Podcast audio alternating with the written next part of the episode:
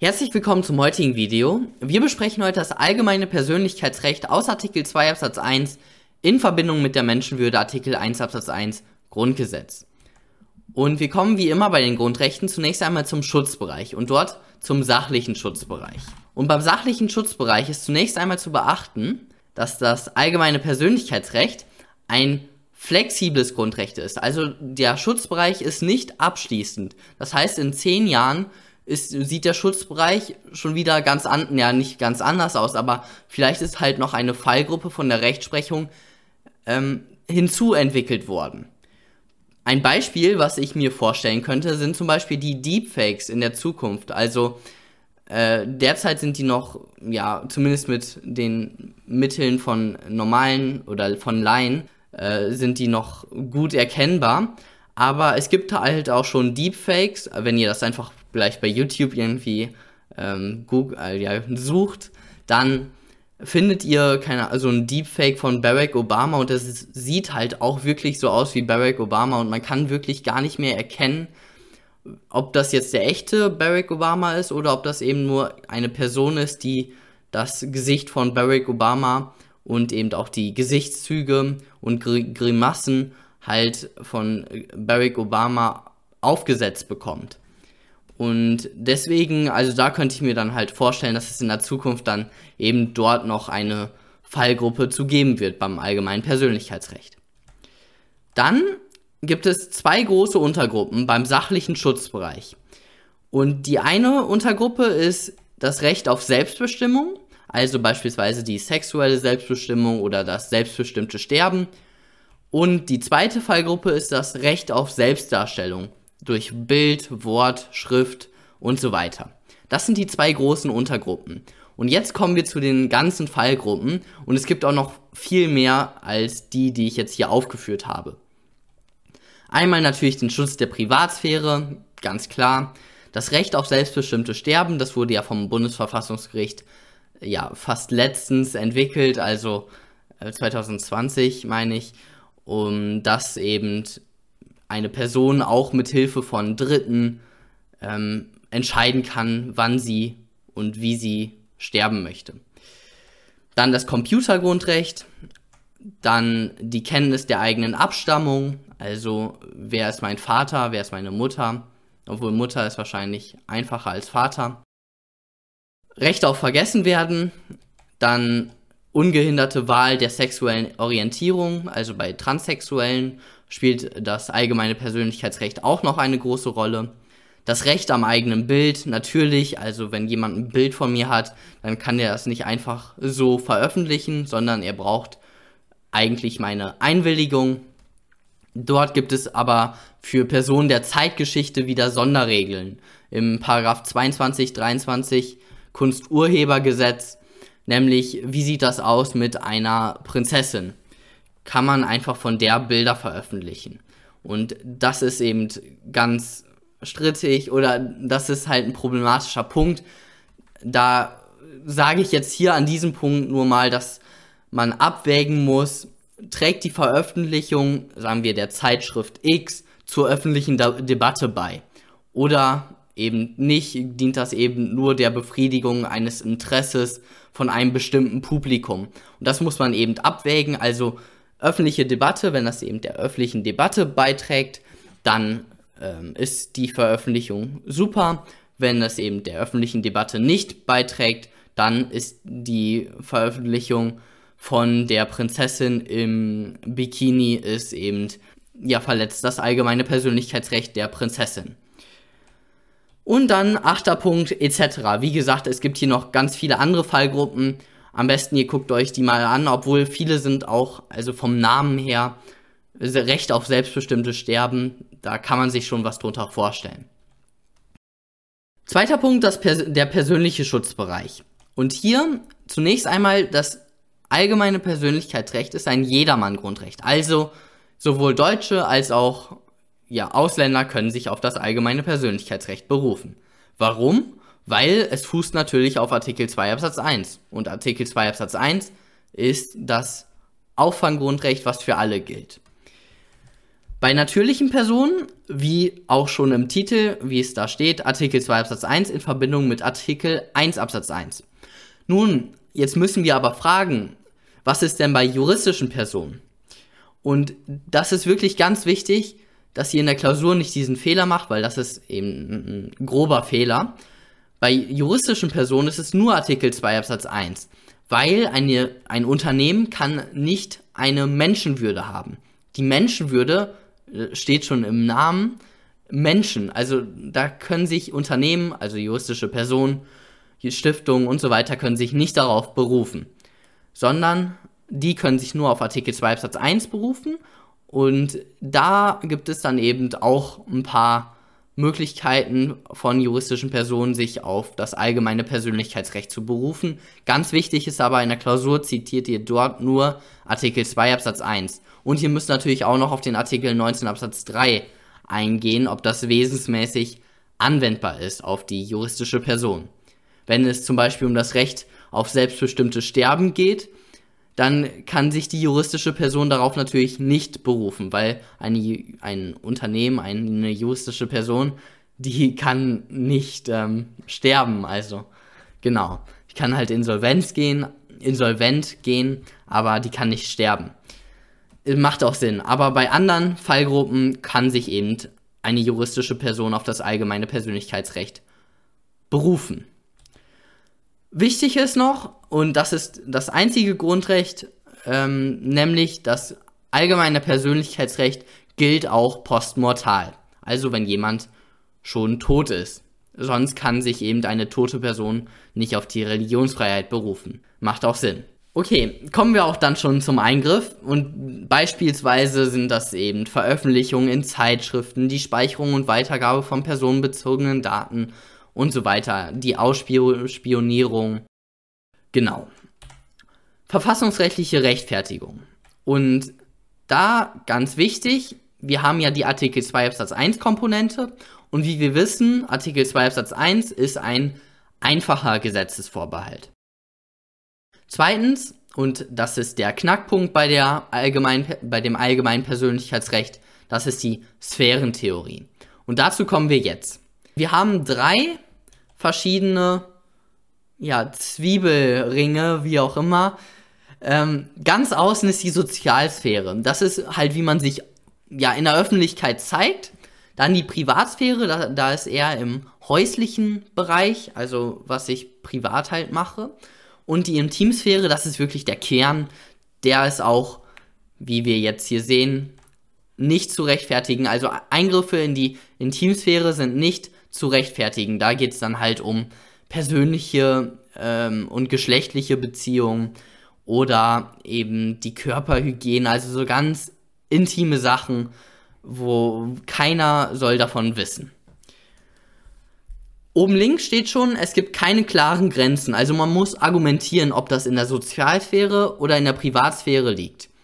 Ganz wichtig ist, man kann auch Sachen, von der, die eigentlich zur Privatsphäre gehören, kann man in die Sozialsphäre tragen. Und man kann auch schon jetzt hier an der rechten Seite sehen, Eingriffe in die Sozialsphäre, die unterliegen niedrigeren Anforderungen als Eingriffe in die Privatsphäre. Und Intimsphäre, dort sind die Eingriffe eben nicht zu rechtfertigen. Wir fangen auch mit der Intimsphäre an. Beispiel geschlechtliche Beziehungen, Äußerungen im engsten Familienkreis, die seelische Verfassung, die Körperhygiene die Polizei überwacht ein Haus. Jetzt darf natürlich kein Sex aufgenommen werden. Ähm, es ist auch wirklich offensichtlich, dass das jetzt der Intimsphäre angehört und dass dort ein Eingriff nicht zu rechtfertigen ist.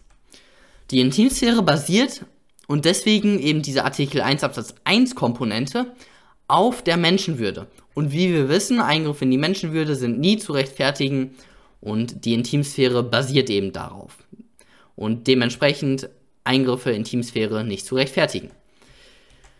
Genau, Privatsphäre, das ist das, umfasst das Privatleben und das Leben im häuslichen Bereich.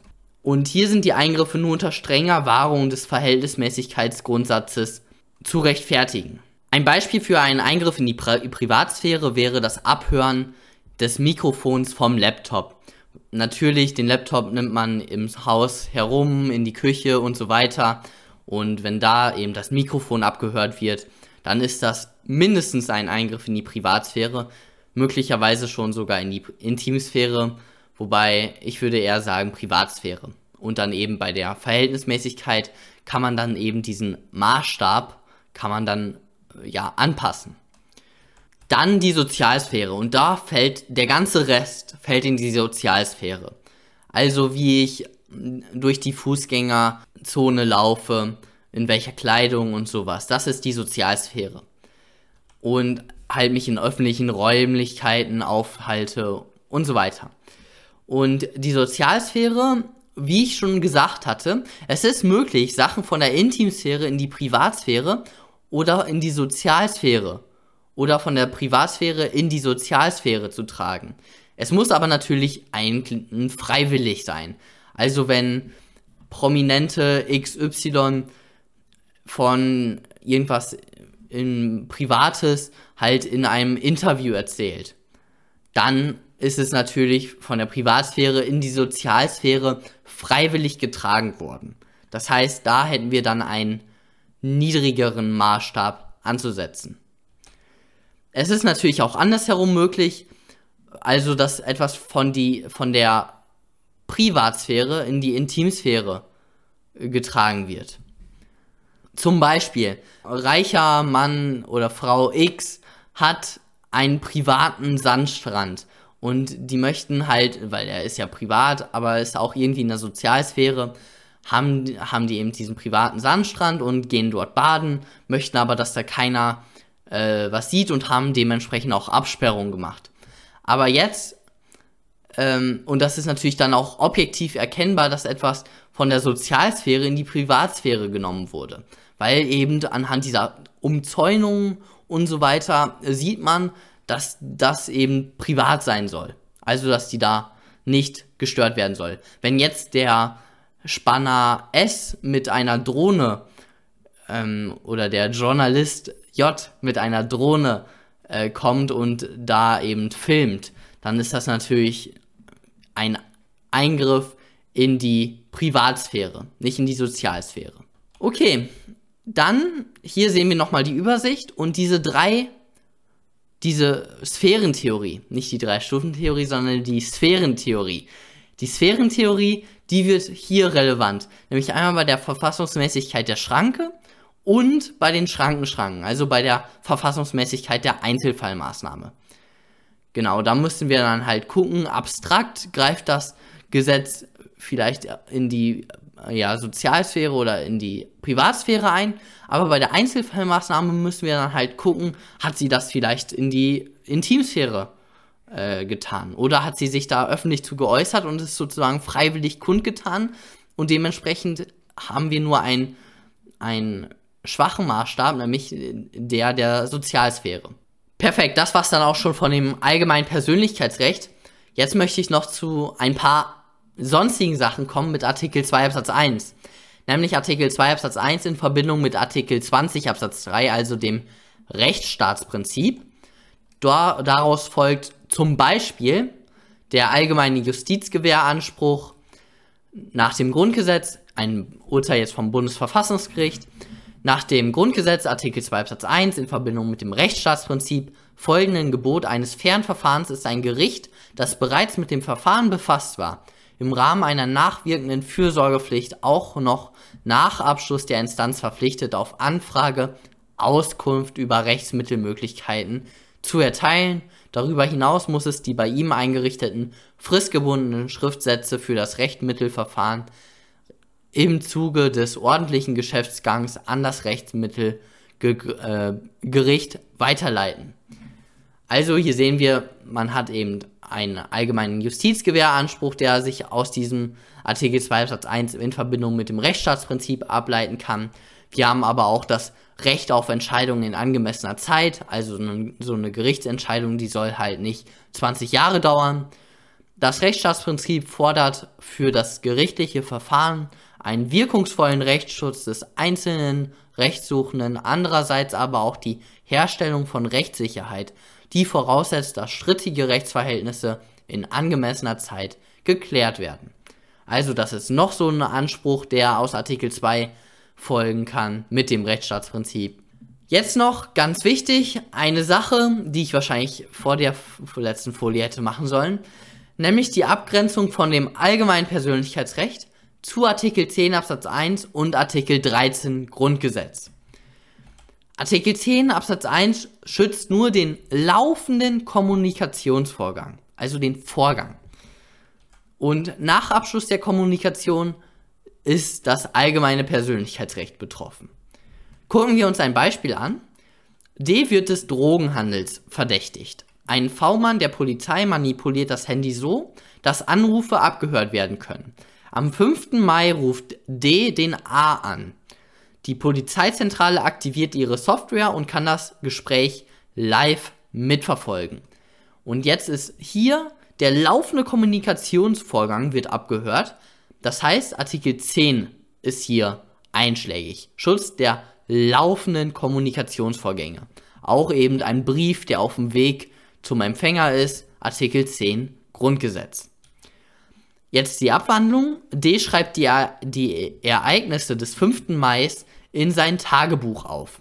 Er macht es sich in seiner Wohnung gemütlich, als die Polizei ein, eindringt und das Tagebuch an sich nimmt. Jetzt möchte ich eben, dass ihr kurz überlegt. Wir haben einmal einen Eingriff in die Wohnung und einmal das Tagebuch. Also wir haben hier zwei Sachen. Und bei dem Eingriff in die Wohnung, das könnte man natürlich jetzt auch denken, das ist die Privatsphäre und das ist sie auch. Aber bei räumlichen Sachen ist Artikel 13 spezieller und verdrängt das allgemeine Persönlichkeitsrecht, wenn es eben um räumliche Sachen geht. Also Eindringen in die Wohnung, da ist nicht das allgemeine Persönlichkeitsrecht einschlägig, das wird von Artikel 13 verdrängt. Und jetzt aber das Tagebuch und da ist natürlich Artikel 2 Absatz 1 einschlägig, weil eben Artikel 10, das ist der laufende Kommunikationsvorgang, was im Tagebuch schon niedergeschrieben ist, da ist die Kommunikation schon abgeschlossen, das heißt, das wäre vom allgemeinen Persönlichkeitsrecht geschützt. Perfekt, das war's dann auch schon von dem heutigen Video. Zum allgemeinen Persönlichkeitsrecht kann man wirklich noch Stunden reden und die ganzen Fallgruppen und die Caroline von Monaco und so weiter. Äh, mal schauen, ob ich das noch mache. Ich habe mich etwas von dem allgemeinen Persönlichkeitsrecht ja gedrückt, wenn ich ehrlich bin. Ich mag das nicht so wirklich, äh, weil das wirklich sehr viel Rechtsprechung ist, sehr viel Fallgruppen, sehr ja. Naja, wie dem auch sei, ich hoffe, ihr habt wieder was gelernt. Kommentare könnt ihr wieder unten da lassen. Und wir sehen uns beim nächsten Mal. Bis dann.